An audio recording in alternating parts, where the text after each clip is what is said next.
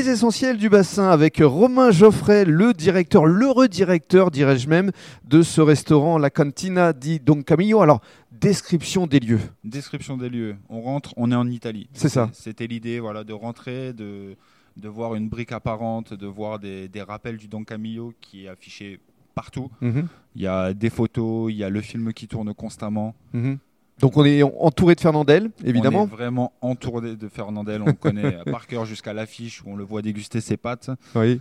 On a plein de produits italiens qui sont exposés un peu partout dans le restaurant. Une- un coin charcutier euh, où on peut faire de l'achat de charcuterie à la coupe, au poids. Voilà, que l'Italie partout. La cuisine ouverte avec un four. C'est ça, la cuisine est ouverte. apparent. On peut voir effectivement peut euh, voir le chef travail, avec, euh, ouais. avec son équipe.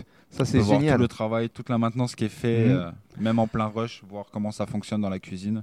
Alors, actuellement, évidemment, vous faites des plats emportés, On surtout fait principalement des plats à emporter. On essaie de développer la livraison sur Biganos ou les villes vraiment avoisinantes. Mhm. Et alors, surtout, évidemment, des spécialités italiennes. Que l'Italie, l'Italie, l'Italie. Faites maison en plus. Les pâtes. Les pâtes euh, de A à Z pizzas. sont faites maison, les, les pizzas sont faites maison, les desserts sont également maison. Mhm.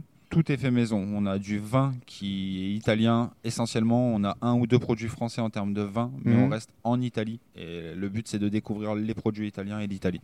Venez vous immerger aux douceurs de l'Italie. Ça se passe ici. C'est vraiment un restaurant à découvrir, la Cantina di Don Camillo. En attendant, vous rentrez, vous prenez les plats à emporter. Et puis, dans le cadre du troisième podcast, on va évoquer justement les fêtes parce que vous allez proposer des paniers garnis.